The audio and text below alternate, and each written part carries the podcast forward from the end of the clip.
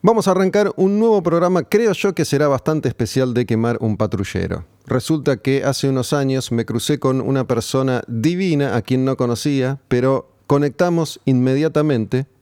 Finalmente nos encontramos en persona y nos quisimos todavía más.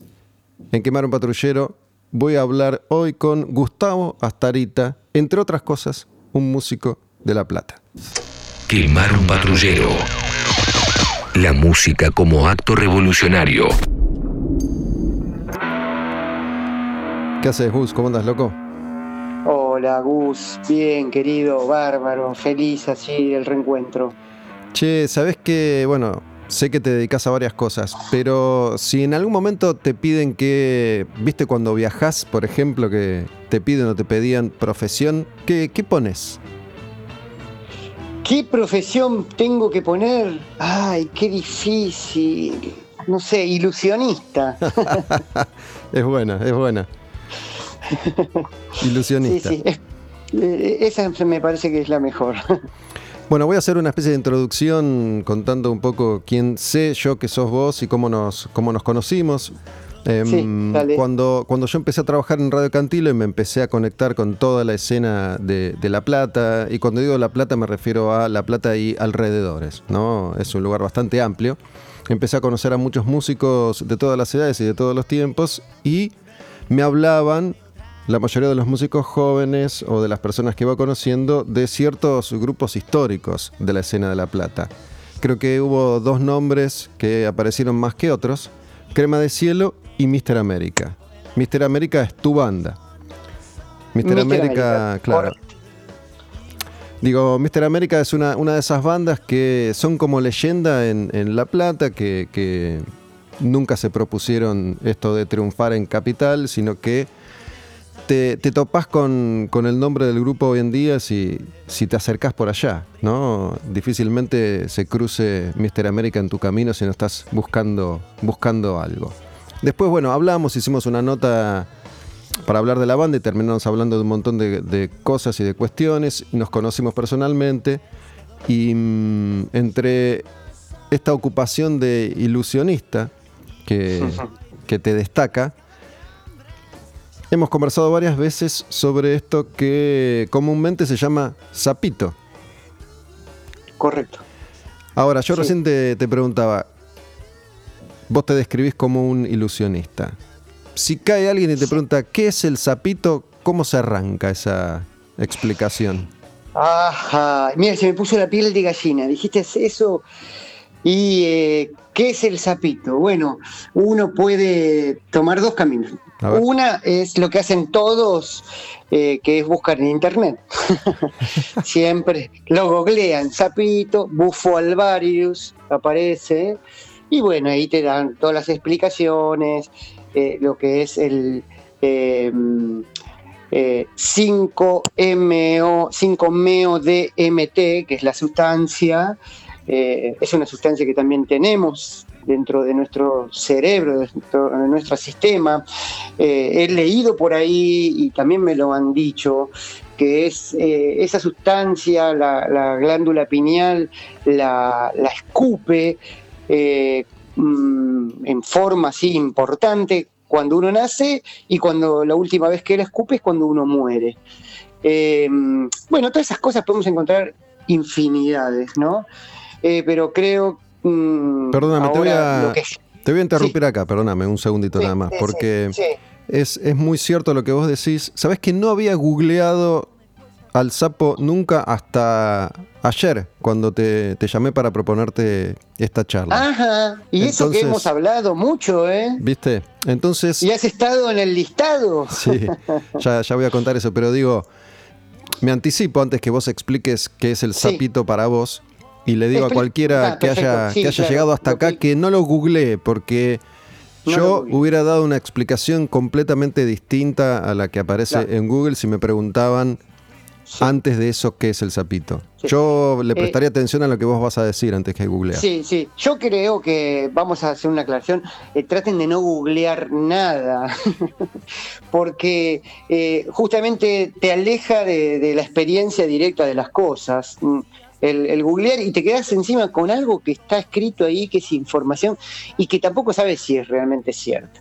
Bueno, para mí el sapo es, y esto eh, va mucho en la experiencia, ¿no? Pero eh, para mí lo que significa el sapo es una llave, una puerta de entrada al mundo de los espíritus, a la eternidad, em, a lo real.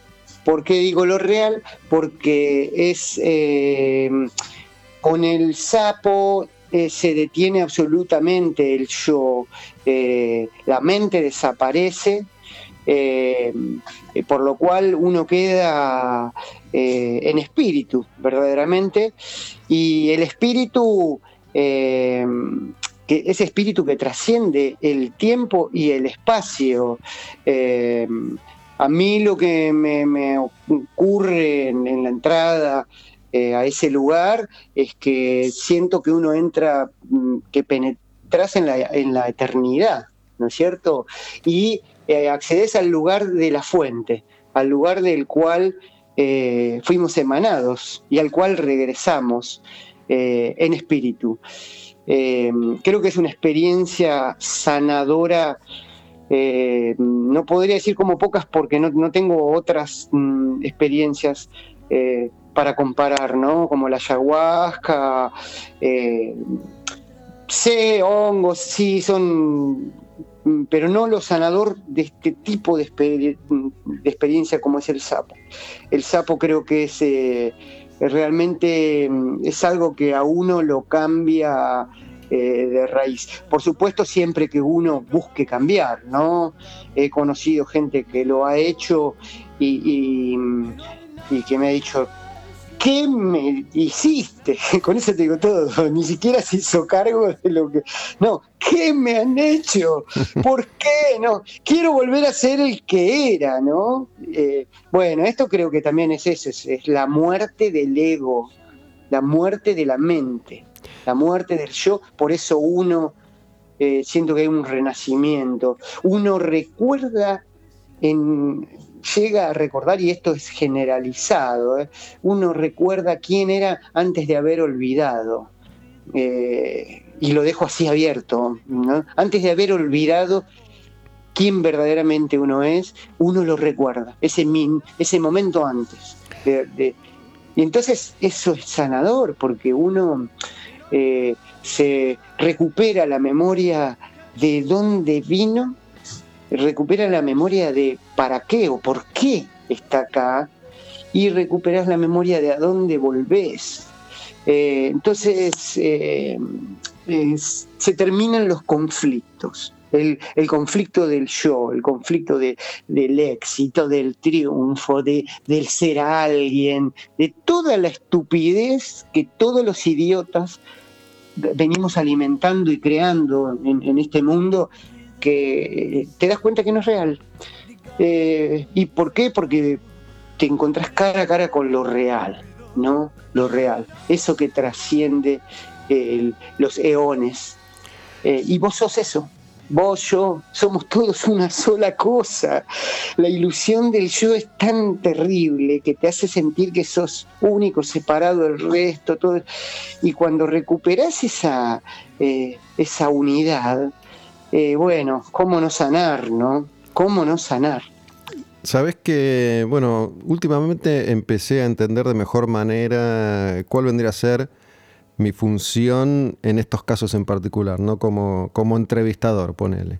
Eh, y siento que, me fui transformando en una especie de, canal entre el entrevistado, que hoy vendrías a ser vos, y el que escucha o los que escuchan. ¿no? Entonces, mi, mi laburo creo que tiene que ver con ordenar y mm, empezar a cerrar todas esas puertas que vos acabas de abrir para que se entiendan, porque eh, seguramente hay mucha, mucha gente que va a escuchar esto por primera vez y, no, no va a entender. ¿no? Cuando decimos sapo, estamos hablando literalmente de un sapo, del animal sapo que segrega un veneno. El sapo, el bufo alvarius, es un sapo que vive en México y parte del sur de Estados Unidos por el río Colorado y en el desierto de Sonora. Es un sapo que vive bajo tierra, eh, llega hasta 30 metros bajo tierra durante todo el año y solo sale una vez al año en la época de lluvias y se vuelve a enterrar. Ese sapo tiene en el lomo cuatro glándulas, como tienen la mayoría de los sapos, solo que el veneno, que es un líquido, es lo que tiene el principio activo de la medicina. Es un líquido que se lo exprime al sapo sin hacerle daño, se le saca un, de una glándula o de dos, hay que se lo deja para que este, se proteja en el desierto. Eh, porque es lo que él tiene mm, para defenderse de sus depredadores. Entonces se lo saca, ese líquido se lo pone en un vidrio y en un rato, en el sol, en unas horas, se, deshidrata y quedan como escamitas. Esas escamitas se ponen en una pipa de, vidrio eh, que se calienta y lo que se vaporiza no se fuma en realidad, porque no, no, no sentís humo que entra, eh, sino que es un vapor. Esa escamita se convierte en un vapor que uno lo respira al vapor. Y ya en la, es una respiración profunda. Ya en la, mm, la segunda, tercera este, respiración que uno hace o chupada, este, mm, ya está. Eh, no hay manera tampoco de, sobrepasarse en la dosis. El cuerpo asimila una cantidad. Y yo, por ejemplo, em, mi experiencia, yo mi tratamiento que me impuse como búsqueda, no me lo impuse, sino que surgió fueron siete veces al cabo de un año y medio. Tuve la suerte, mis primeras... Este, eh, dos sesiones la hice con, el doctor Retig, Octavio Retig, que ahora viene a la Argentina justamente y va a estar acá en La Plata dando unas sesiones. Este, es, una persona, fue uno de, los propulsores o los que descubrió, redescubrió este, y él trabaja con adicciones. Es, el sapo es totalmente recomendado para eh, adicciones como la heroína, el crack, bueno, la metanfetamina, cosas de las que es muy difícil salir. Bueno, con el, con el tratamiento con el sapo eh, lo ha logrado. Este, bueno, y mm, después tuve la suerte de conocer a, mm, un chico de Capital, Martín Fusari, que es un, eh, facilitador, se le dice. Eh, él también ha, buscado mucho en, estas enteógenos, en estas sustancias, estas medicinas ancestrales, y empezó a viajar a México a buscarlo directamente al sapo, a, buscar la medicina. Y bueno, entonces en la época de lluvias, en agosto, así, septiembre, va, recolecta y vuelve. Y, eh, y, bueno, y a través de él, él, empezó a venir directamente a mi casa y empezamos a hacer sesiones, porque la primera vez que yo lo probé dije, esto lo tienen que probar todas las personas que conozco, todo el mundo en realidad.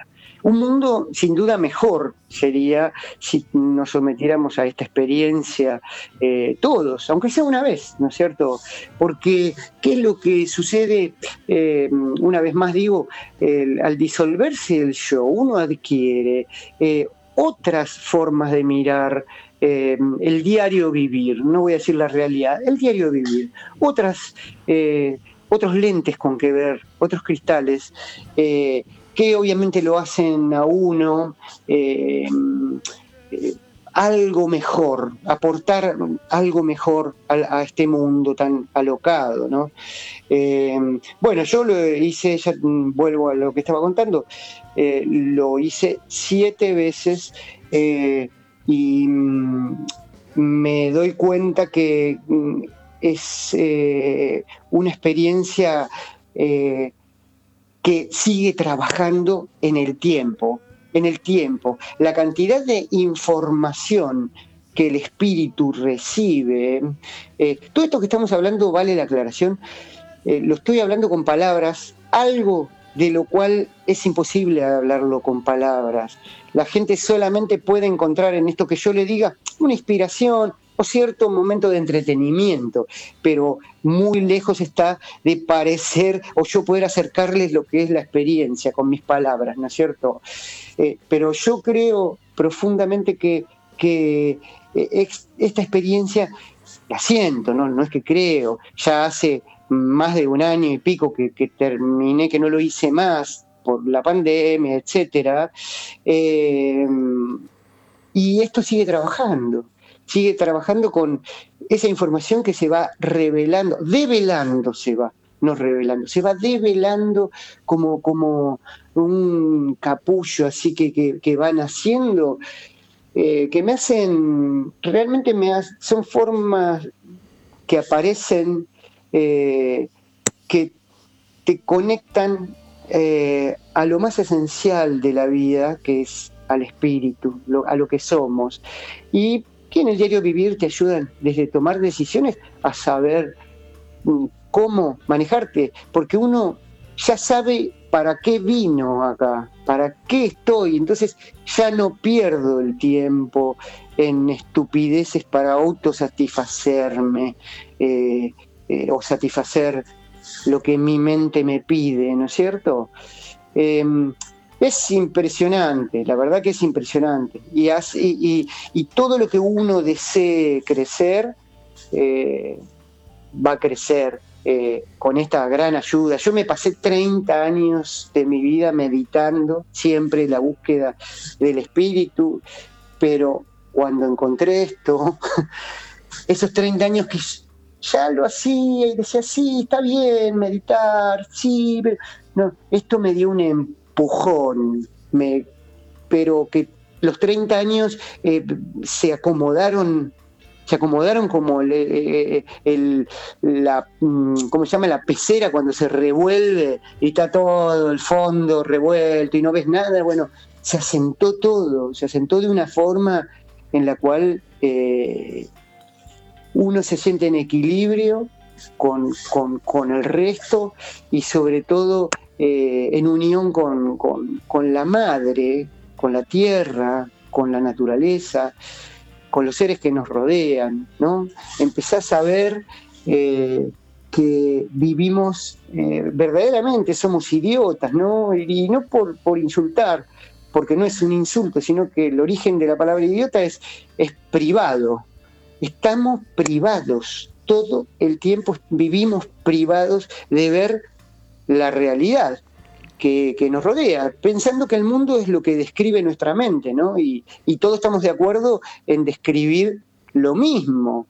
Y es tan limitado nuestra descripción, tan limitada. Los millones de personas del mundo estamos manteniendo algo totalmente limitado y sobre todo huérfano todo huérfano de, la raíz, huérfano de la fuente, huérfano de, nuestro entorno, de, quien manda, de nuestra, vuelvo a decir, nuestra madre, la tierra, ¿no? Y entonces cuando uno empieza a conectar con todo eso, empezás a ver eh, cosas que parecen de locos realmente para la mente, pero que son súper reales. Empezás a escuchar al viento que habla, o los pájaros por qué cantan, ¿no es cierto? O no te empezás a sentir tan igual que una mosca o, que un, no sé, cualquier insecto, ni más ni menos, ¿no? Empezás a entender eh, el gran equilibrio, lo que es la vida, la maravilla de la vida, ¿no? Eh, Gustavo, y la eternidad. Sabes que mm, voy, a, voy a introducir una especie de, recreo para que vayan asimilando toda, toda la información que vos acabas de bajar y después vamos a retomar porque de alguna manera entendí a partir de este espacio que es mi espacio que a la gente le interesa saber lo que yo experimenté y lo que a mí me sucede. ¿no? Entonces voy a, voy a compartirlo. Em, yo conté hace un ratito que hablamos primero por teléfono en, Cantilo y que después te conocí personalmente cuando fui a tu casa y pasé un día entero junto con un grupo de, chicos grabando un, programa audiovisual que todavía no, se ha visto en público, pero que está, está hecho. Bueno, eh, en ese momento yo quedé con vos y te dije, la próxima vez que haya sapito, avísame. En general se hacía los días sábado y yo los sábados tenía programa en Cantilo, entonces me costaba la, organización.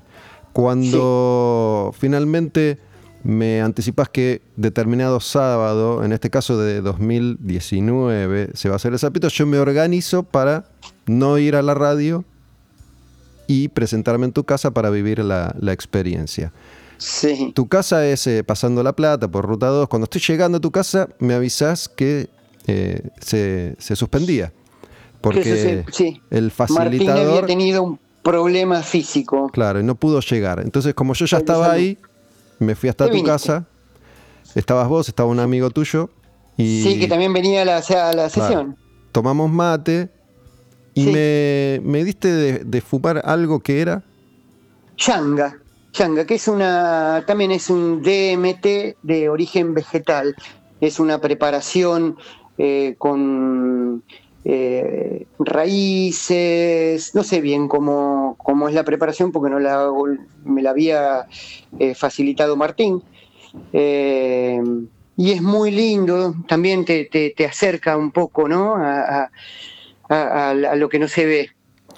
Sí, mi, sensación fue, es, es, es, como una aspirada bien, bien profunda, lo más que se pueda, de efecto básicamente inmediato, dura muy poco, dura muy poco, ese efecto y es como que uno tiene durante unos segundos una especie de visión fractalizada, ¿no? Totalmente fractalizada, sí. Y esa fue, fue la experiencia, ese día. Sí. Después nos quedamos charlando, yo me acuerdo que, me dijiste, eh, no me acuerdo literalmente qué, pero que, me notabas... Eh, triste. Triste, perturbado. Sí, sí, sí, sí, sí. Y después, poco tiempo después... Aparte era un día gris, eh, no dejes de, de contagiar un día gris, había llovido muchísimo y hacía frío. Sí, era, era, un día, era un día feo, es cierto. Eh, el día, el clima, el cielo estaba feo. Sí, sí, sí, sí, sí. Y mm, bueno, quedó ahí. Nos quedamos tomando mate, charlando, qué sé yo. Y después, eh, a los pocos meses arrancó la pandemia y como vos explicaste recién, eh, la, experiencia no, no, se estuvo haciendo. Antes de continuar, porque vamos a continuar, me anticipo y te digo, vos me pasaste un dato hace poco si alguien se comunica conmigo y me dice, che, quiero hacer la experiencia, vos me autorizás, ¿cómo, cómo hay que hacer? Porque mucha gente a partir de estos programas de ayahuasca, de hipnosis, después me piden los datos del chamán o del hipnotista y yo no doy la información de gente si no me autorizan. Sí, sí. Yo te autorizo, por supuesto, bueno, lo único que te puedo eh, facilitar es eh, que ahora en abril sé que está, que busquen eh, Octavio Retig, quién es, ese sí, googleenlo, porque eh, chabón es un grosso, realmente un grosso, una excelente persona, eh, impresionante, tiene un oficio, eh, realmente entra con vos en, la eternidad. bueno, impresionante. es lo único que puedo decir, porque Martín después quedó en Uruguay con la pandemia y en apariencia se radicó allá. alguna vez volverá y, búsquenlo, Bufo Alvarius Argentina, en Facebook, no, no, no, mm, ahora no está publicando nada, pero él hacía todos los fines de semana, sábado y domingo, en Parque Pereira. En Parque Pereira era hola, ah. eh, en un claro del bosque, y iba muchísima gente todo el día este, mm, recibiendo la medicina del sapo. Este, volviendo a esto, bueno, volviendo, volviendo un poco a tu relato, ¿no? Porque por ahí alguien escucha y, tal vez se lleve la impresión de que es algo eh, mágico, ¿no? Que tenés esta experiencia y todos los problemas de la vida se solucionan mágicamente. Y no, no pasa, si uno tiene que tener una predisposición, vos venías meditando 30 años. Sí, pero eso tampoco. Eh, uno tiene que desear eh, abrir los ojos. Y abrir los ojos, eh, para mí, en mis palabras, es eh, reconocer, ver eh, que uno no es la mente, uno no es lo que piensa, uno no es el yo. Este, pero eso es dolorosísimo, porque desde que naciste, tus padres, tu, todo, el entorno, la escuela, vos mismo, cada palabra que te pusieron, fue enseñarte a describir la realidad y a crearla, no solo describirla. Y nosotros es un legado que vamos repitiendo, repitiendo, repitiendo. Eso es el yo, eso es la mente. Bueno, que eso se termine para que aparezca lo otro, eh, para que aparezca la magia, eh, para que aparezca el misterio, para que eh, lo eterno se, se, muestre. Bueno, ¿qué hace falta para esto? Un montón de coraje y voluntad, voluntad y, el intento, el intento de hacerlo, de mm, poner esa fuerza, decir, sí, quiero alguna cosa diferente quiero ver la, la verdad. ¿Sabes que me, me, decís esto y pienso en, Matrix, la película? No sé si la viste o si la tenías presente, pero es por supuesto, pastilla roja, pastilla azul. ¿Seguís en, la, en, la, ilusión o vas a la verdad? La verdad te va a romper todo. Bueno, la verdad te va a hacer vos mierda. Me vos me contaste, claro, pero eh, después de ese que te hace mierda, claro es, es la liberación total, es la liberación total. Eh, yo te iba a decir, vos me contaste de que han hecho un programa de, Castaneda. Bueno, yo mm, Castaneda lo he leído de siempre, bueno, todo lo, la enseñanza de don Juan, eh, para mí es de las grandes filosofías que, acompañan, qué sé yo, al budismo, al taoísmo, bueno, la enseñanza tolteca está, y, es esto mismo, y es totalmente real, real. Eh, lo que pasa es que conlleva un esfuerzo, y como diría como diría don Juan, es para la actitud del guerrero. Tenés que ser un guerrero. Eh, el asunto es, es, es, la mente, es el yo. Ahí está la clave de todo. Esa es la cárcel, esa es la esclavitud. Eh, creer que sos quien sos. Y peor, creer que sos quien creen que sos, ¿viste? Porque a través de la mirada de los otros también te formás a vos mismo. Es toda una gran ilusión enferma enferma que lo único que hace, eh, por eso cuando me dicen, lo único que hace, termino la idea, es un, ovillo que se va enredando a sí mismo. Eh, por eso cuando te me han preguntado, ¿vos te parece que la humanidad este, va a mejorar? Ponerle ahora después de la pandemia, con todo esto. No, no va a mejorar de ninguna manera, nunca la humanidad va a mejorar, porque el cambio, el cambio es eh, individual, es totalmente individual, propio y, e intransferible. Yo ahora te puedo estar contando, pero no te puedo transferir este, la experiencia, ni te puedo transferir lo que tenés que hacer. Lo tenés que encontrar vos. Pero esa voluntad de cambio, si cada uno la ejerce, modifica el entorno, pero más que cualquier movimiento social o juntada o protesta o, lo que fuera, o religión o culto o, organización política. El cambio es ese, es realmente uno empezar a ver qué hay más allá de lo que la mente te dice. Sabes que, bueno, yo he pensado varias veces, ¿por qué no llegué a tener todavía la, experiencia, ¿no? Y, después de, volver a hablar con vos, hablamos, no sé, una vez por año, más o menos, en estos términos al menos. Em, te escucho y entiendo mucho mejor esta explicación que a mí ya me la, me la diste un par de veces. Pero bueno, ahora manejo más, más información todavía, digamos, entonces entiendo eh, mejor a qué te referís. Así que supongo que, cuando finalmente tenga la experiencia es como que voy a ir un poco más, más em, preparado, si se quiere. Em, ¿Qué sé yo? Yo te diría que me parece que eh, lo que crees que entendés no, eh, son palabras. No lo es, no lo es.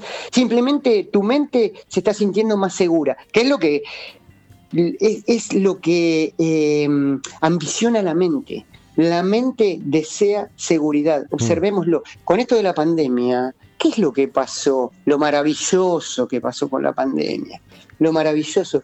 Todo el mundo se quedó sin seguridad. No con sin vacunas. No, sin seguridad.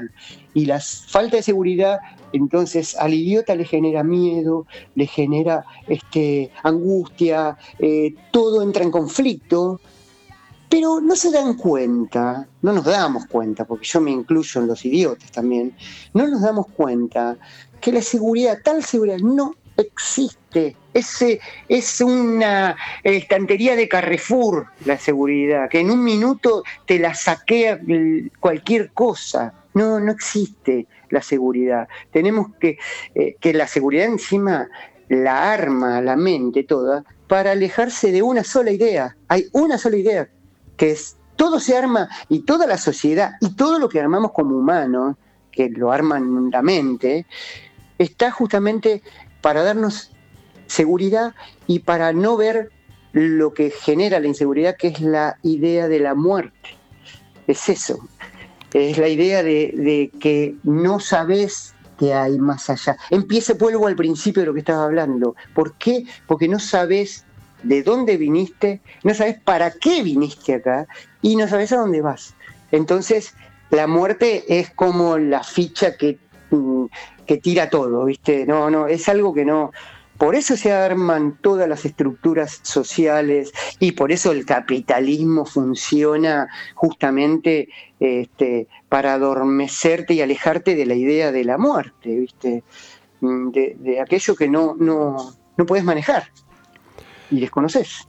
Me gustaría, mm, Gustavo, que, cuentes em, todas esas experiencias que vos hiciste, como que Queda claro que, no es lo mismo ponerlo en palabras que experimentarlo, pero me gustaría que cuentes pero lo entiendo. cómo es la práctica, cómo, cómo, se hace esto en la práctica. Te lo voy a contar como una novela. Yo, eh, eh, hacia el año, mm, bueno, mi primera experiencia fue en el 18, hacia fines del 17, en abril del 18, el 8 de abril del 18. Eh, hacia fines del 17 yo me encontraba a mis 53, no sé, ahora tengo 55, así que calculémoslo más o menos. Me encontraba, hacía poco había perdido, había partido mi mamá. Eh, yo me encontraba que había hecho de todo en mi vida, había tenido parejas, hijos, casas, eh, autos, trabajos, grave discos, eh, entre comillas, éxitos, estudios, títulos, todo lo que el, idiota persigue durante su vida, yo ya lo tenía, lo había logrado. Y me encontraba en un nivel de vacío, a pesar de que digo, siempre tuve cierta eh, intención de búsqueda espiritual desde los 20 años, desde muy chico en realidad tuve experiencias raras que me llevaron a darme cuenta, a buscar siempre eh, más allá de, la escenografía que había atrás, ¿no? ¿Quién era el que armaba la escenografía o los telones? ¿Viste? Y tenían como una desazón, normalmente se podría decir depresión, ataques de pánico, que es lo que se dice ahora, sí, pongámosle un nombre. Y un amigo me dice, anda a ver, este, que viene ahora en abril del año que viene, fulanito, que es eh, Octavio. Me anoto, bueno, cuando fui, me preguntó en el medio de un campo, todo el mundo esperando. La experiencia, esto vale aclararlo, dura 15 minutos, 20 máximo, 10, ponele. Pero lo que ocurre es que el que la está teniendo eh, eso te demuestra que el espacio y el tiempo es, solo funciona para la mente. Entonces, como la mente no está, puede pasar, qué sé yo, un año entero, por, te parece que, que hace estás, no un año entero, pero eh, una eternidad, por decirlo. Bueno, me dijo, ¿por qué venís? Yo recuerdo, le dije un día a la mañana, gris también, un sábado, le digo, mira, vengo porque perdí eh, el amor a la vida, las ganas de, despertarme. Eh, eso que siempre recordé de cómo era de, niño, ¿viste? Cómo es de niño. Ya eh, ahí ves algo clave, y es que la única manera de vivir feliz es recuperar esa inocencia, esa ingenuidad, esas ganas de vivir de, de la infancia, ¿viste? Bueno, me dice, bueno, hermano, vení me da la experiencia, me, hace fumar eh, y me hace mantenerme mm, con los ojos abiertos y parado. Y él empieza a hacer cánticos eh, eh, que son indígenas, en realidad la palabra no es indígena, sino de los pueblos nativos de, ahí de México, que son los que los guardianes de, esta medicina. y me empieza a cantar y automáticamente entro eh, en lo que después pude poner como palabra para escribirlo, la eternidad. Y, entro en contacto con seres que, que, los he encontrado hasta el cuarto viaje, los encontré, después ya me dejaron solo que siguiera, como que ya sabían, son guardianes que me recibieron este, y, y ahí yo lo veía él, pero a la vez estaba eh, presente el todo. Yo no perdí ningún momento de vista la, tierra, el cielo, eh, pero estaban estos seres y estaba la eternidad que vibra, la eternidad, el gran espíritu vibra, vibra todo el tiempo y vibra en amor, amor, el verdadero amor, no el, que conocemos como humano, no, no, es, es y, y, y, lo único que podía articular y decirle, y le digo a Octavio, le decía, ya estuve acá, eso fue lo más grandioso, mira, tengo la piel de gallina contándotelo, sentir la fuente, sentir que estaba en el lugar del cual había venido, ¿viste? Y me rodeaban antepasados, me rodeaban seres que me, amaban y, de donde yo había venido y, con el tiempo después, con el tiempo después empecé a darme cuenta, me empezó a bajar la información, como te digo, te va bajando, después aparece en forma de, de, así, de, gran verdad. De que era el lugar de que yo había venido, de que venimos todos. Eh, es así, y que está presente todo el tiempo, no se están, están rodeándonos, no, no lo vemos, pero está, está. Eh, bueno, me pasa ahora ya no necesito eso para entrar a ese lugar. Eh, eh, entro, ya entro. Por eso fue mi último viaje, el séptimo, en el cual hago un salto del primero al séptimo. En el séptimo llegué a la fuente total, ya sin guardianes, ni nadie que me guiara, nadie llegué solo y me mantuve ya sin miedos, sin nada, me mantuve, me fundí y, ahí recibí, me encontré con, la fuente, eh, que es algo increíble, en la cual la información que me entraba era tanto que yo sentía que me quemaba, que me quemaba.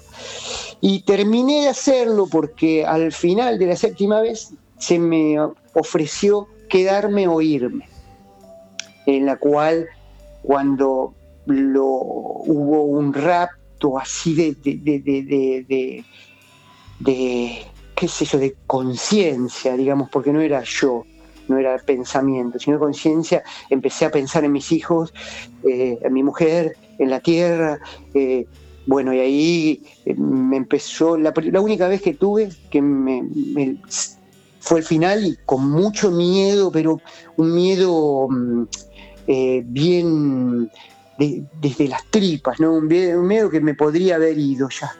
Eh, como que había terminado una misión y podía haber dejado la tierra.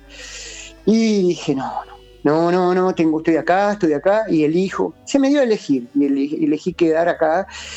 Y bueno, a partir de ahí seguimos haciendo la experiencia, pero yo ya no la, no la hacía más, sino que eh, mi misión era que mis, como te invité a vos, que los conocidos, la gente que, conozco y que quiero y que creo que le podía hacer un bien, este, que, hicieran esto y acá en casa y encima nosotros realmente armábamos una ceremonia en la cual todos somos parte de, lo mismo. eso es maravilloso la ceremonia porque al sentir la unidad, este, el que la está haciendo eh, te une a vos, aunque vos no la hagas la, experiencia. He invitado gente que no ha hecho la experiencia, pero digo, vengan a estar y, te cambia, y te cambia. Bueno, y así vuelvo al principio, después de esa primera experiencia se acabó todo lo que eh, ese prólogo que hice de cómo me sentía todo, desapareció absolutamente, me empecé a levantar cada día con una sonrisa. Recuperé quién era, recuperé, había perdido la identidad, ¿viste? ¿Qué es lo que nos pasa a todos los humanos y sobre todo eh, a los adultos cuando ya pasás los 40, 50, en la cual empezás a decir, eh, ¿qué hago allá en el mundo? Por eso eh, todo lo único que ambicionan o quieren es que es lo único que puede, es como una gran falopa, es buscar el dinero y las posesiones, tener dinero y posesión, ¿viste? Y te volvés el asco mismo, ¿viste? Y que lo ves, lo que es esta sociedad, ¿no? Eh, es eso, una búsqueda de, materiales y, que cuando ves todo desde ese lugar que te estoy diciendo que uno va, te das cuenta que es eh, no existe, no existe, no existen, eh, las, las, cosas que buscamos son inútiles, pasajeras, y, que lo único verdadero es retomar eh, aquello que nos propusimos antes de, encarnarnos. Eso es. Así mis experiencias fueron la segunda, de nuevo con Octavio, y llevé a, un amigo, un amigo, un hermano, el bajista del grupo, que había tenido problemas de adicciones, este, y bueno, impresionante, impresionante. Es otra persona, ¿no? Eh, y a partir de ahí después conocí a Martín y empezamos a hacerlo acá en casa.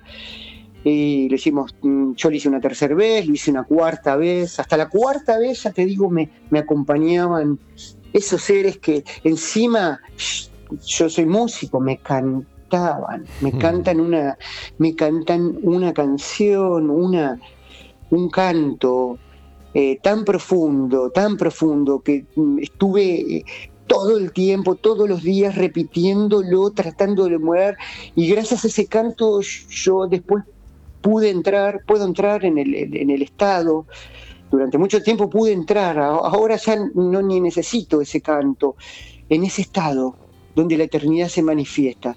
Cantaba eso, fue como un regalo que me hicieron. Eh, bueno, y así, así, así, eh, y, vi cambiar muchos amigos, muchos amigos, eh, los vi de nuevo y otros tantos que, no los vi cambiar, los vi volver a hacer lo mismo, como que se resignaron, su, mente, su ego les ganó y les digo, no, claro, es más fácil esto. ¿Sabes por qué? Porque todos los días tenés que poner voluntad, loco, para cambiar. Todos los días. Es como dejar de fumar tabaco. ¿Viste? Vos querés dejar, sí, bueno, pero son todos los días de tu vida, hasta el fin de tu día, que tenés que... Y sí, es así, y, y hacelo, hacelo porque eh, cuando te llegan los... que no es por lo que uno lo hace, ¿no? Por, por, un, por, por un premio, pero cuando te llega el, pongámosle la palabra premio por tanto esfuerzo, eh, es, es liberador, loco, es liberador, es liberador. Eh, es liberador porque comprendemos que eh, sufrimiento y dolor es lo mismo. Entonces, ¿para qué buscar placer si vas a encontrar dolor? Entonces, placer y dolor llegan y pasan. Como cuando uno practica la meditación, que practicas el desapego, aparecen los pensamientos y pasan.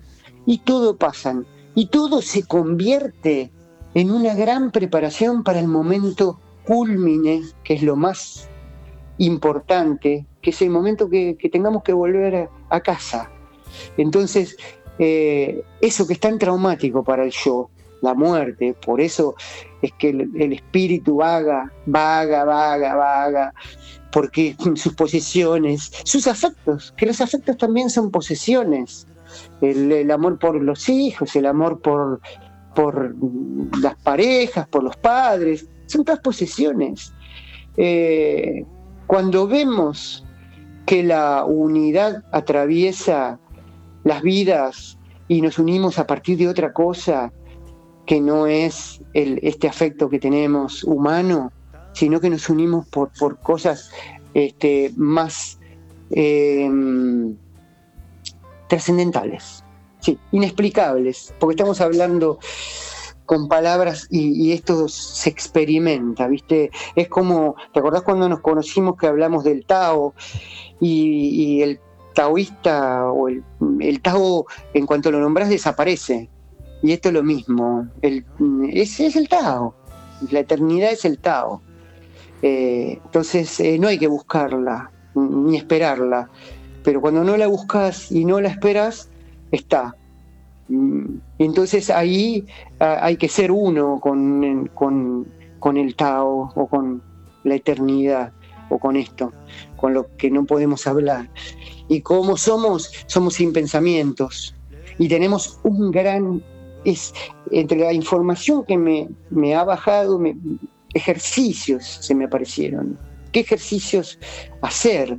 Eh, eh, el gran arma que tenemos, eh, eso en la vez tres, lo, siempre lo recuerdo, la respiración. Vi cómo la respiración es, es como nuestro escudo y nuestra espada y nuestra armadura. La respiración es la llave que nos permite entrar en otras cosas. Y en, esto que estamos hablando. Y vos fíjate lo que es, ¿no? Mm, todos respiramos, pero mm, mm, lo das por hecho, ¿no? Es algo que automáticamente, automáticamente. En cambio, si ponemos la intención, ponemos una técnica eh, y sobre todo la concentración en algo, eh, se convierte en un arma nuclear poderosísima de cambio Sí, además no sé, ¿e-, ¿existe otra cosa que no podemos dejar de hacer, que es imposible para nosotros dejar de hacer, además de respirar? Digo, por más que uno... Por más que uno se proponga dejar de respirar, eh, no, no va a poder. Dormir. Yo creo que dormir debe ser algo que no podemos dejar de dormir. En cambio, comer, beber agua, al máximo podemos eh, extenderlo muchísimo tiempo, pero creo que dormir, eh, pero primero que todo respirar. Respirar no, no. Todo respira, Gus, pensa, todo. Eso, sabes que eh, en, el transcurso de esas siete veces, yo te encontré a vos en la vez cuatro, creo que la tres o la cuatro. Después yo seguí, ¿no? Que fueron las veces que no pudimos, no pudiste. En las siete, eh, yo me. Mm, no, no, eh, te iba a decir, en la cuatro, yo empecé a darme cuenta cómo. Cómo los árboles, por ejemplo, que estoy rodeado de árboles, tienen. se comunican con nosotros. Empecé a sentir esas cosas. que tienen un humor increíble, que son como niños, que se matan de risa. Parezco loco. Sí, eh, me gusta, dentro de todo, prefiero que piensen que estoy loco y no que eh, estoy demasiado insertado en la sociedad. Bueno, no sé si, no sé si tiene algo que ver o no, pero de, todas mis experiencias con, con ayahuasca, guachuma o incluso... Lo, claro. Incluso lo que, lo que vos me diste de fumar, Siempre lo que más me llamó la atención era, era focalizar en, las hojas, en los árboles, en el sonido de las hojas. Digo, esa visión fractalizada de todos los árboles que se ven desde tu casa fue alucinante. Sí, sí. Es que eh, viven para nosotros. Son servidores nuestros y no nos damos cuenta, no nos damos cuenta. Los acabamos de cagar quemando una y otra vez. Quemando, estaba por pensando en eso, loco. me, da una. Y eso, y si no los cortamos para plantar soja mm. o expoliamos eh, y depredamos eh, por eso mismo, porque estamos desconectados, porque no sabemos para lo que vinimos, no sabemos, no sabemos. Si nos pensamos que eh, lo que juntemos en esta vida es para nosotros, para el bien de nuestros eh, descendientes, y, ¿viste?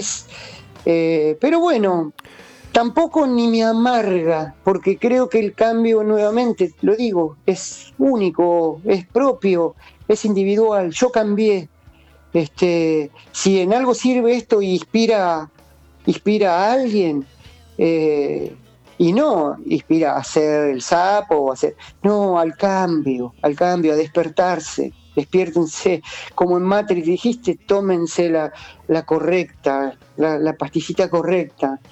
Este, es así, Gus. ¿Tuviste mm, en general en todo este tipo de, charlas y conversaciones con distintas prácticas y, experiencias, siempre en algún momento aparece la posibilidad de Está el bien y siempre está el mal. Están los ángeles y están los demonios. Está la luz y está la, la oscuridad. Está el amor, está el peligro en esta experiencia puede aparecer eso, porque si uno googlea, va a encontrar esa información, que es peligroso, que gente ha muerto, que, la experiencia puede ser aterradora. Sí, yo creo, mira, eh, yo creo, mira, sí, eh, te puedo decir directamente, yo no lo viví jamás, nada aterrador ni nada, y de todas las personas que lo hicieron conmigo acá en casa, que habrán sido unas 30 personas, Solo dos conozco, eh, las cuales las dos, por ejemplo, tenían mucha relación con la cocaína. Mm. Este, y, estaban comprometidos, ¿viste? Entonces, eh, yo creo que el, infierno es que se enfrentan a la mente que no quiere, el yo no quiere largar las riendas. Y, y ya sabemos que no hay droga más yoica y más egoica y más siniestra que la cocaína, de, las de consumo así, digamos, masivo. Este, eh, entonces, eh, yo creo que, eh, y mentirosa, ¿no? Porque el, cocainómano o el que le gusta tomar merca es un mentiroso, se miente a sí mismo todo el tiempo y obviamente miente a los demás, no, este, no, yo la recontrolo, no, solo y todo eso, ¿viste? Y aparte es bla, bla, bla, palabras, palabras, palabras que justamente el camino es el opuesto a las palabras, hay que abandonar las palabras. Este, entonces, em, he visto, he visto gente que se encontró con, su propio demonio, eh, pero bueno, eh, creo que es eh, una de las maneras, de las dos personas, una cambió totalmente y la otra directamente dijo, no, no, no, no, no, yo vuelvo a, no, no, ¿qué me diste? Es el que te digo, ¿qué me, qué me dieron? No, no, no. Sí, sí, te encontrás. Y eh, sé que ha muerto gente, pero obvio porque, mm, bueno, si tienen problemas cardíacos, no se puede hacer, no se puede hacer personas que tomen eh, antidepresivos, o por lo pronto hay que hacer un tratamiento anterior para desintoxicarse y limpiarse. Este, y después que hay un tipo por que si vos eh, en ese momento te empieza a dar miedo y no te entregás, la pasás muy mal. ¿eh? Primero porque te da miedo y el miedo no viene de afuera, el miedo sos vos mismo, ¿no es cierto? Entonces, eh, y el miedo justamente es la mente que no quiere largar el control es el ego, el yo, no quiere largar el control, porque deja de existir y porque después que volvés de eso, eh, él no vuelve a aparecer como era, nunca más. Y más, si como bien decís, esto no es una cosa, chausa, no, listo, soy otro, no. ¿Querés, la viste, te la muestran?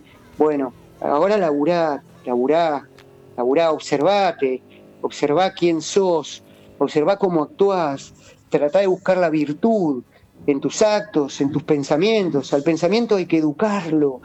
Eh, así como nos enseñaron, nos llenaron de palabras, de qué es esto, qué es el otro, a describir las cosas, así mismo vos con tu potestad sobre la mente es un caballo loco, tenés que, agarrar las riendas y, y, decirle qué piensa y qué no piensa. No, ¿Entendés? La virtud se, se, cultiva, se cultiva minuto a minuto, se cultiva, eh, mm, es, como la tierra, el alma se la labra, ¿viste? Para que, las semillas crezcan.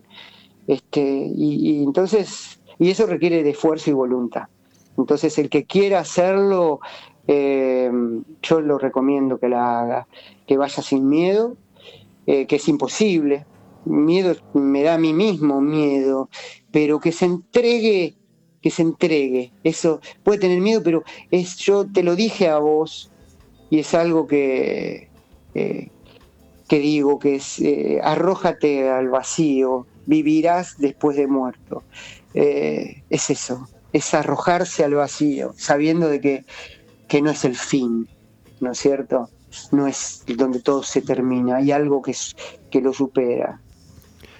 Sabes que, mm, bueno, justamente teniendo en cuenta esto que acabas de decir y a lo largo del relato, mm, mm, seguramente vos y, otras cuestiones que, investigué, por ejemplo, Mike Tyson hizo esta experiencia, si, lo, buscan en YouTube está, está ahí, y él lo que dice es esto, ¿no? Es eh, morirte y volver a nacer. Entonces, Tal cual. muchas de las cosas que vos explicaste son muy parecidas a las experiencias que cuenta la gente que tuvo experiencias cercanas a la muerte, o, yo hice una charla con un hipnotista eh, y la terapia de vidas pasadas, ¿no? esto de volver a la fuente, de volver a ser quien eras, de, volver al vientre materno o antes de nacer, y esto de, la gente o, los entes o los espíritus con los que te cruzás y que finalmente eh, al momento de morir te dicen tenés que volver o querés volver, te querés quedar, digo, son, son similares estas eh, experiencias que vos contás con, con estas otras o son las mismas, no sé.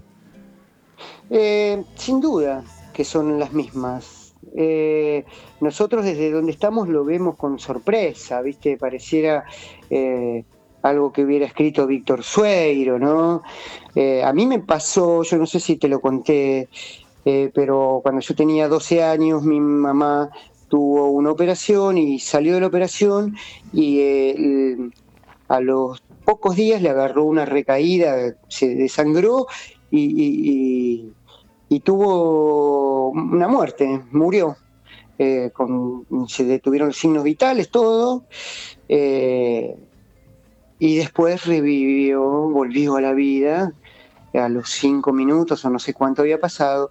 La cuestión es que eh, a mí mi mamá me cuenta todo lo que vivió ella, 20 eh, años antes que aparezca Víctor Sueiro y 10 años antes que Narciso Ibáñez Menta hiciera un programa especial de vida después de la muerte en la cual cuentan la famosa experiencia, que es la misma que me contó mi mamá, en la cual eh, el túnel llegó a un lugar en el cual estaban sus abuelos, estaban tíos, gente que quería, y ella se quería quedar ahí y le dijeron no no, tenés que volver. Eso a mí me, marcó muchísimo. Y 20 años después de eso, más, sí, 20 años después de eso, yo ya tendría 30 y algo, con él, mi abuela tiene una operación, le pasa lo mismo, la mamá de mi mamá, y vive lo mismo. Hmm.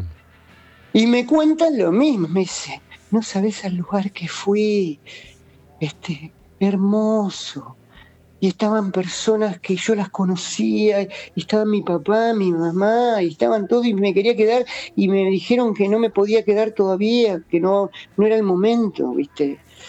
Eh, bueno, esas cosas eh, son reales, no, no, no es eh, una novela, ni es... Yo lo, del día que tenía 12 años y todavía tenía esa inocencia primera, ¿viste? Y yo lo sentí como tan verdad eso, que jamás dudé de esas cosas. Y cuando tuve la suerte de, que se me cruzara en el camino esto y poder probarlo sin tener que llegar al extremo de morirme, eh, bueno, que todo lo que eh, termino con todo lo que te dije antes, ¿no? La sanación, la sanación de, lo que significa el, eh, la enfermedad del mundo humano, sanar del mundo humano. Eh, ¿Cómo? Eh, reencontrándote, reencontrando tu naturaleza, quién sos. Es, es, único eso. Eso es, eso le, diría con todo el amor del mundo a la gente, búsquenlo, búsquenlo porque eso es lo que, para lo que vinimos. Vinimos para recordar quiénes éramos ¿Y, qué tenemos que hacer? ¿Qué es despertar? Y es eso, es recordar quiénes éramos, despertar, ¿no? Y, diferenciarnos de lo que creemos que somos o lo que creen que son, somos, los otros creen que somos y lo que nuestra mente nos dice y todo eso. Me gustaría, mm, para, para, ir cerrando ya, contar que esto no es, no es un descubrimiento reciente, sino que esta práctica viene de hace siglos atrás. Sí, sí, de hecho, eh, en esculturas ahí de los pueblos mayas, de pueblos aztecas, este, se ha encontrado hace poco, por ejemplo, una bolsita eh, de, medicinas de un chamán que se calcula que era de los incas, ahí por Perú, todo, y han encontrado restos de, de, de, MT, ¿viste? Eh, bueno, la ayahuasca es un DMT, ¿no? También me parece DMT vegetal. Eh, son prácticas que fueron después eh, ocultas. Hay quienes dicen que era el verdadero oro, era ese, no el oro que buscaba Occidente, sino el conocimiento. Porque el conocimiento, no lo digo yo, ya lo han dicho grandes filósofos, es liberación, ¿no? Y, acá se, se, ha creído que el conocimiento nos referimos a, bueno, a la matemática, a, la historia, a las palabras que se suman en la mente, que hacen que parezcamos eruditos. Eh, y en realidad el conocimiento es sin palabras. Eh, cuando el conocimiento llega sin palabras, eh, bueno, ya lo decía don Juan, ¿no? El conocimiento silencioso en un gran libro de Castaneda. Eso es liberador, eso es liberador. Sabes que, bueno, cuando hace un rato contaste ese momento de tu vida, los cincuenta y pico, cuando vos sentías que ya, ya habías hecho y habías conseguido todo lo que se supone que hay que hacer y que hay que conseguir, y sin embargo sentías un gran vacío. Bueno, me, sentí yo muy, muy identificado y cualquier persona que, escuche puede hacerlo.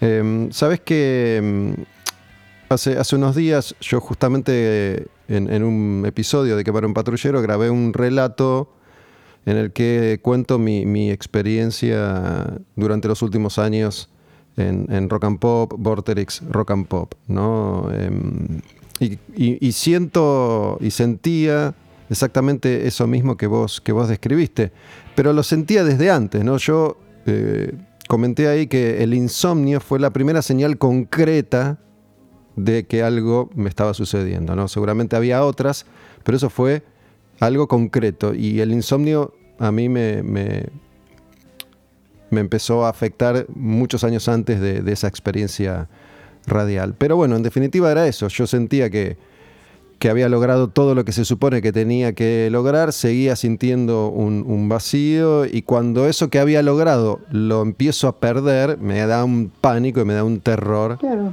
eh, tal cual. Que bueno, en definitiva me, acerca a este, a este otro recorrido. Es que mm, eh, primero que eso se lleva, se arrastra durante un montón de tiempo hasta desencadenar en la cantidad variada de hechos eh, trágicos siempre son, ¿no? Porque eh, uno se da cuenta, yo tuve la suerte de, que pasara esto, ¿no? Pero si no, eh, seguís viviendo, viviendo, y qué sé yo, y cambias de mujer, y qué sé yo, probarás eh, más alcohol tomarás, eh, ya te digo, nunca me interesó el dinero, ¿no? Pero si no, buscaría hacer más dinero. Eh, y esas cosas, ¿no? todo lo que se hace.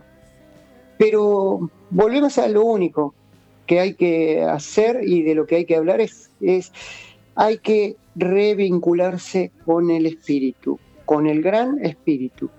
Nuestro espíritu que es parte del gran espíritu, espíritu tiene que revincularse con la fuente. Eso es. Búsquelo como quiera, haga, corra, haga yoga, tai chi, no sé, lo que sea. Pero ese es el camino. El resto es todo fuego de artificio, ilusión, mm, se lo dice el ilusionista. Ilusión, este, eh, sí, sí, ilusión que eh, debe ser tremendo encontrarse a los 50, 60, 70 y no haber descubierto esto. Y debe ser tremendo el momento de la muerte para aquellas personas eh, que, tuvieron defectos como la ambición, este, qué sé yo, los celos, el perseguir cosas, sea lo que fuera, encontrarse con la muerte, porque en el momento ese todo se revela, eh, todo se revela, todo se revela. Y bueno, y, el, yo que no, no quiere largar las riendas ni siquiera a último momento, por eso también uno queda vagando como un fantasma, ¿no? Eh, hay, que, mm, hay que buscar la liberación. Y la liberación está dentro de uno. Hay que callarse la boca y empezar a, buscar adentro. Afuera no hay nada, ¿eh? nada de nada, nada, nada. Eh, así que bueno, me alegra, Gus, que, que, hayas... Eh, sí, sí, que primero que lo hayas descubierto, ¿no? Porque eh, eso es lo peor, la ignorancia, no saber qué es lo que te pasa. Vos venías trayendo, claro, el insomnio ya dijimos, viste, después de respirar, no dormir. Tremendo. Este, y, bueno, y empezar a tomar cartas en el asunto. Y buenísimo porque te hace ver eh, la idiotez, ¿no? Propia. Decir, este, ¿qué estuve persiguiendo?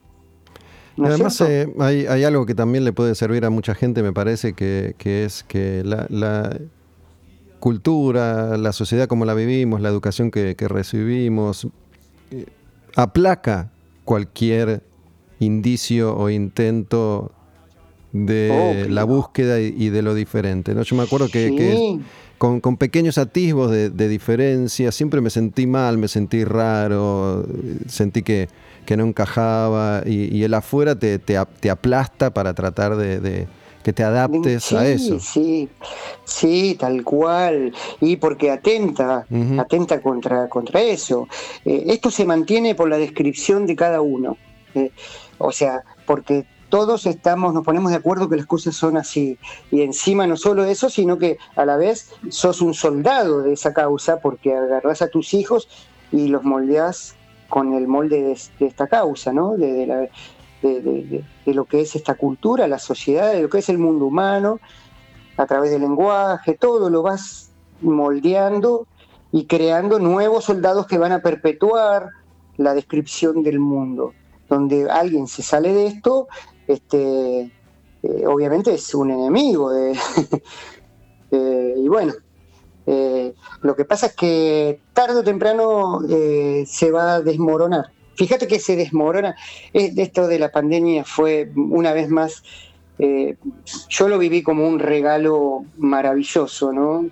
Porque me permitió, me permitió cambiar un montón de cosas que todavía seguían haciendo ruido acerca del funcionamiento de uno en la sociedad pero a la vez me permitió ver eh, qué frágil, cómo se derrumba todo en un segundo. ¿no? Y que lo que no se derrumba, o sea, ver que, por ejemplo, amigos conocidos, todos se, eh, que no, no comulgan con, digamos, con esto que estuve hablando hasta ahora, y son fieles este, eh, soldados de la causa humana, de la causa de este mundo que hay que mantener, eh, se les derrumbó la vida, se le vino todo abajo. En cambio, eh, lo que no perece, que es lo otro, el espíritu, eh, al contrario, no solo se, se potenció, sino que encontró como el lugar justo para todas las cosas, como algo así como lo que pasó con la naturaleza, viste que los delfines salieron como locos, casi que andaban por calle eh, corriente, la, sí, las gaviotas, los árboles cruzaban la calle, pumas, no, la contaminación del riachuelo roñoso eh, disminuyó el CO2, ¿viste lo que fue? Bueno, el espíritu lo mismo. Por suerte, por suerte aprendimos y ahora nos dedicamos a quemar, a quemar los bosques a propósito. no aprendemos más, no aprendemos más, viste, como no se inunda más, no, no aprendemos más. Gustavo, loco. Querido. Te, quiero mucho, che, un, placer. Yo también, hermano. Un placer hablar, hablar con vos y, siempre, mira, yo he hablado con mucha, mucha, mucha gente en estos últimos años. He hecho 250 mil entrevistas, he hablado con, mucho tipo de, de especialistas en esto, en lo otro, en esta terapia, en la otra, pero ninguna persona se emociona como vos cada vez que me cuenta esta historia. A mí ya me la contaste varias veces, ¿no? Ninguna persona me, dice siempre que apenas te hago una pregunta, me dice, se me pone la piel de gallina y te, y te escuché emocionado en partes de, tu relato y, me acuerdo, me acuerdo cuando estuve en tu casa eh, que hubo momentos muy, muy emotivos y que nos pegamos unos, unos buenos abrazos, así que loco, la verdad te, te, agradezco de nuevo. Yo también, Gus, yo también y espero vernos pronto, ¿eh? De una, che. Gracias, Gustavo. Abrazo grande. Me encanta el nombre del, del programa, ¿eh? si hay algo que no entiendo es la persona que se hace policía. En eso estamos. chao, loco, abrazo. Abrazo. Gustavo Astarita. Eh, Gustavo es un personaje divino que mm, curiosamente vi una sola vez en mi vida. Cuando fui a grabar este audiovisual, este contenido para, para un proyecto que, tenía que ver con la misma productora que llevaba adelante Radio Cantilo, que, bueno, después quedó ahí archivado y que justo en estos últimos días eh, apareció la, la posibilidad de tal vez eh, resucitar ese proyecto. Y supongo yo que esto tiene que ver con que se me haya ocurrido llamar a Gustavo y, volver a hablar sobre esta experiencia que a mí me compartió ya, ya varias veces. Em, me, pareció que, iba a funcionar y no me equivoqué. Em, me pareció que, iba a continuar en, en, este camino del guerrero que es quemar un patrullero. Y espero que así haya sido para, para quienes hayan escuchado hasta, hasta el final. ¿no? Yo agradezco mucho haberme cruzado con, Gustavo, así como me he cruzado con montones de personas muy, muy interesantes a lo largo de los últimos años, porque me parece que yo también estoy eh, mucho más perceptivo y sensibilizado y, y me encuentro con gente que por ahí antes me pasaba de largo, porque no, no me daba cuenta, no, no me avivaba.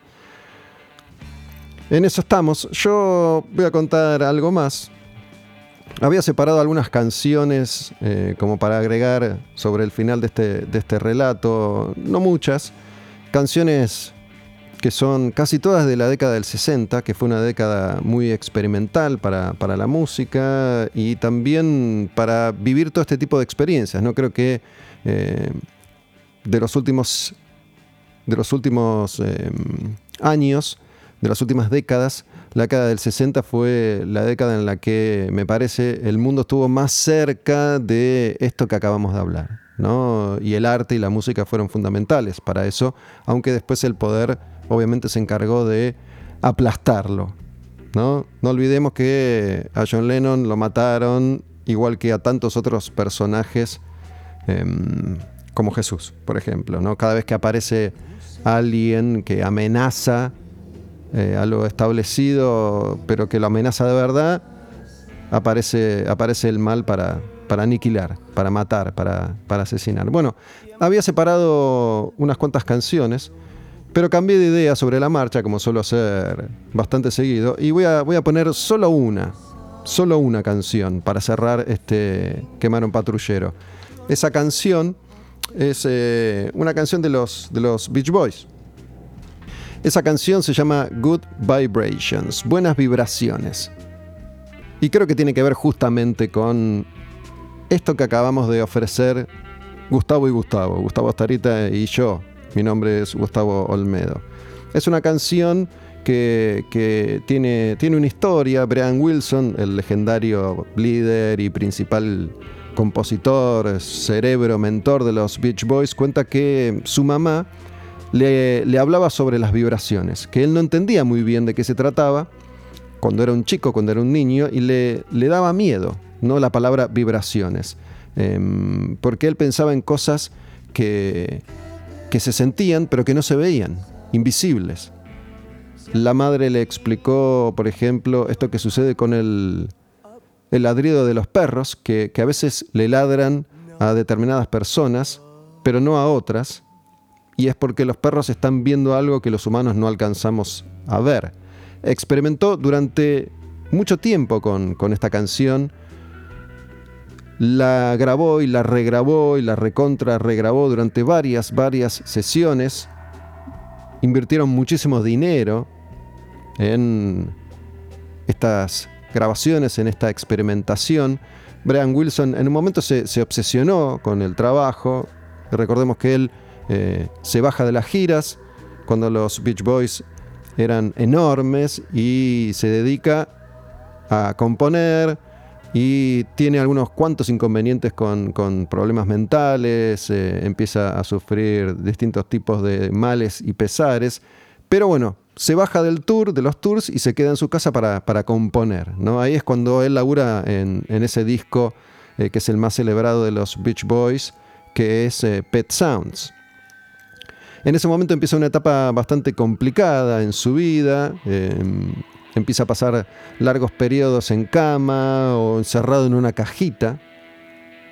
Muchos empezaron a considerarlo un, genio por las canciones y las técnicas de, grabación que el tipo iba inventando sobre la marcha. Em, de avanzada en aquel entonces, estamos hablando de hace 50, 60 años atrás casi.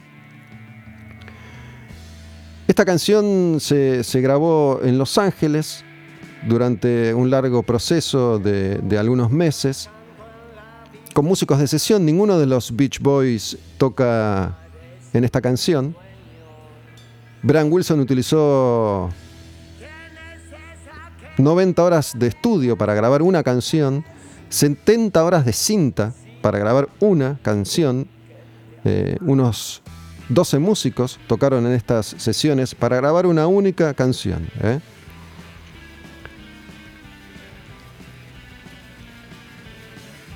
Brian Wilson experimentó muchísimo en esa, en esa etapa. Quien, quien escribió la letra para, para esta canción fue Mike Love, el cantante líder de los Beach Boys, em, describe un viaje de ácido. Yo había seleccionado todas canciones que tenían que ver con experiencias eh, alucinógenas o psicodélicas que em, tenían que ver con, en gran medida, la experimentación que en ese entonces los músicos atravesaban a medida que la juventud intentaba una revolución pacífica y artística. Aunque la canción no alude directamente a algún tipo de droga en particular, Mike Love admite que tiene una onda psicodélica y que eso influenció em, su arte para escribir la letra de Good Vibrations. Es una muy bonita canción, es una canción muy, muy, muy conocida. Em, se alejaba un poco del prototipo de tema hitero de los Beach Boys entonces, ¿no? Como Surfing USA, California Girls, Fun, Fun, Fun, que eran canciones eh, aparentemente más pasatistas, más divertidas, que tenían que ver con la playa, con las chicas y con el surf. Para este momento, esta etapa en la carrera del grupo, se reinventan siendo muy, muy, muy jóvenes, aún como tal vez, tantas veces se dijo, los Beatles, ¿no? Lo que los Beatles hicieron fue una especie de influencia y de desafío para Brian Wilson, que se había propuesto em, de alguna manera eh, superarlos. Pet Sounds es el intento de Brian Wilson por superar a los, a los Beatles.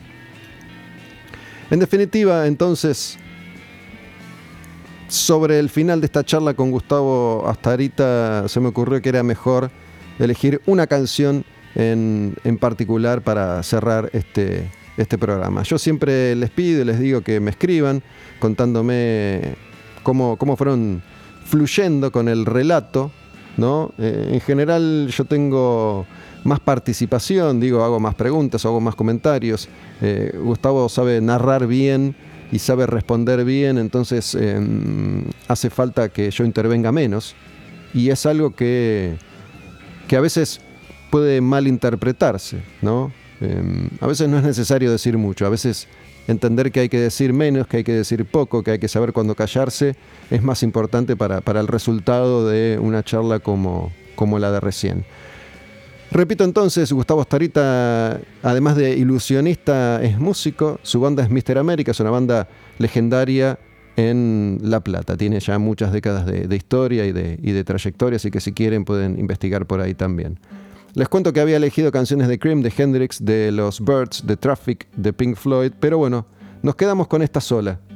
Nos quedamos con Good Vibrations de los Beach Boys, cerrando un nuevo episodio, un nuevo programa de Quemaron Patrullero. Antes de ir a la canción, les, les digo que mm, nos sigan en las plataformas digitales, en Spotify, en las cuentas en redes sociales, Olmedo Gus, Quemaron Patrullero, Radio en Casa, L. Martín Leguizamón, Astilla Domínguez, esas son las cuentas. En eh, la mía, Olmedo Gus, y en la de Quemar un Patrullero, en la bio, en Instagram, tienen un link. Ese link los lleva directamente a la suscripción, una suscripción mensual por débito automático, por mercado pago. Agregamos PayPal también para aquellos que están en el exterior. Mucha gente, muchos argentinos y muchas personas me han consultado a lo largo del tiempo cómo podían hacer para colaborar eh, si no tenían una cuenta radicada acá. Bueno, PayPal es una de esas posibilidades, así que ahí está disponible también. El link es directo, lo lleva a radioencasa.com, sumate. ¿no? Si quieren ir, pueden hacer ese, camino también. Eh, radioencasa.com, cliquean en sumate y ahí tienen la data necesaria para, para participar y para sumarse a esto. El otro día dije algo que parece resultó revelador, pero por el momento ustedes no van a escuchar. Por eso lo voy a repetir. ¿no? Varias personas con la mejor de las intenciones me han sugerido que como la gente, y sobre todo nosotros los argentinos, estamos acostumbrados a tratar de no pagar por nada, a tratar de zafar siempre, una motivación detrás de este intento por pedir que se suscriban podía ser ofrecer algo extra, ¿no? Sorteos, regalos. Y mm, yo entiendo que esos consejos vienen con la mejor de las intenciones, para, ayudar, para colaborar. Incluso algunas personas que me sugirieron esto se han decidido y han ido al link para suscribirse, otras no. Otras personas que me sugirieron qué hacer para tener más suscriptores no se suscriben, a pesar de que dicen que esto es fabuloso, que Quemar un Patrullero los acompaña y los viene acompañando, y especialmente en pandemia, y es fantástico lo que estamos haciendo, y que es revelador. Bueno, si es tan importante para, para quienes escuchan, tal vez valga la pena invertir esos pesos mes a mes, no solo para mí, no solo para nosotros, sino porque me parece que lo están disfrutando, que les hace bien. Y eso tiene un, tiene un valor, tiene, tiene mi esfuerzo, nuestro esfuerzo, tiene, tiene un costo, tiene un esfuerzo.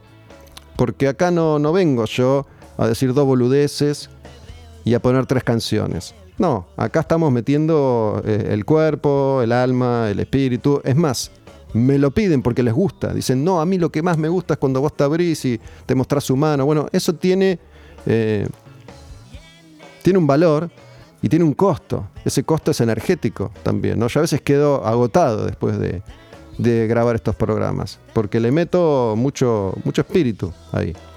Entonces eso me parece a mí, si bien yo entiendo ese tipo de consejos y entiendo cómo funciona esto, entiendo cómo funciona este, este sistema del que formamos parte, me parece que vale mucho más el bien o el disfrute o la felicidad o el entretenimiento o lo que sea que quemar un patrullero puede ofrecerles que una gorra o una remera que yo puedo conseguir para sortear. No quiere decir que no vaya a suceder en algún momento. De hecho, hicimos un evento solamente para suscriptores, sin cobrar extra, con Martín, Martín Leguizamón, ese especial audiovisual que hicimos acá en Radio en Casa, sobre las figuras de Ricardo Iorio y de Diego Maradona. Y les cuento que mm, esto yo lo estoy grabando en marzo, no sé cuándo lo van a escuchar, pero a fines de abril vamos a hacer otro evento solo para suscriptores, solo para suscriptores, con Astilla Domínguez en este caso.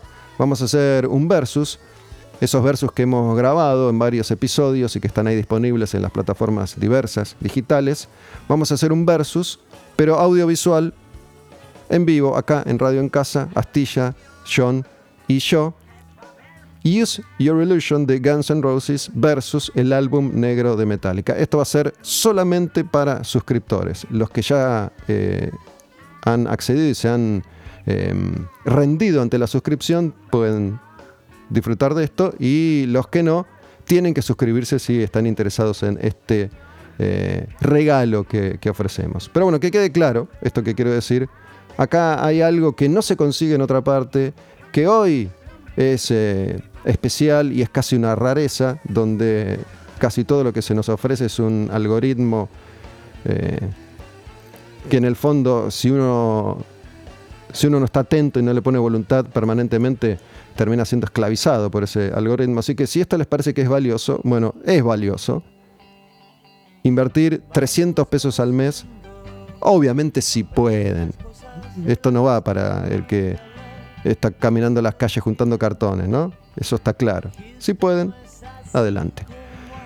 Ahora sí, termino mi discurso. Gracias nuevamente. Hermoso programa, hermosa charla con Gustavo Astarita. Y la canción es esta que les anticipé y se llama Good Vibrations de los Beach Boys. I, love the colorful clothes you wear and the way the sunlight plays upon her hair. I hear the sound of a gentle on the wind that lifts her perfume through the air. I'm picking up good vibrations. She's giving me the excitations. I'm picking up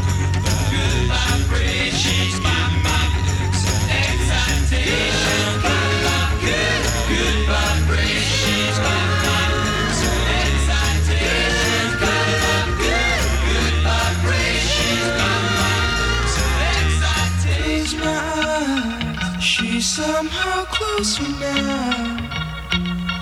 Softly smile, I know she must be kind.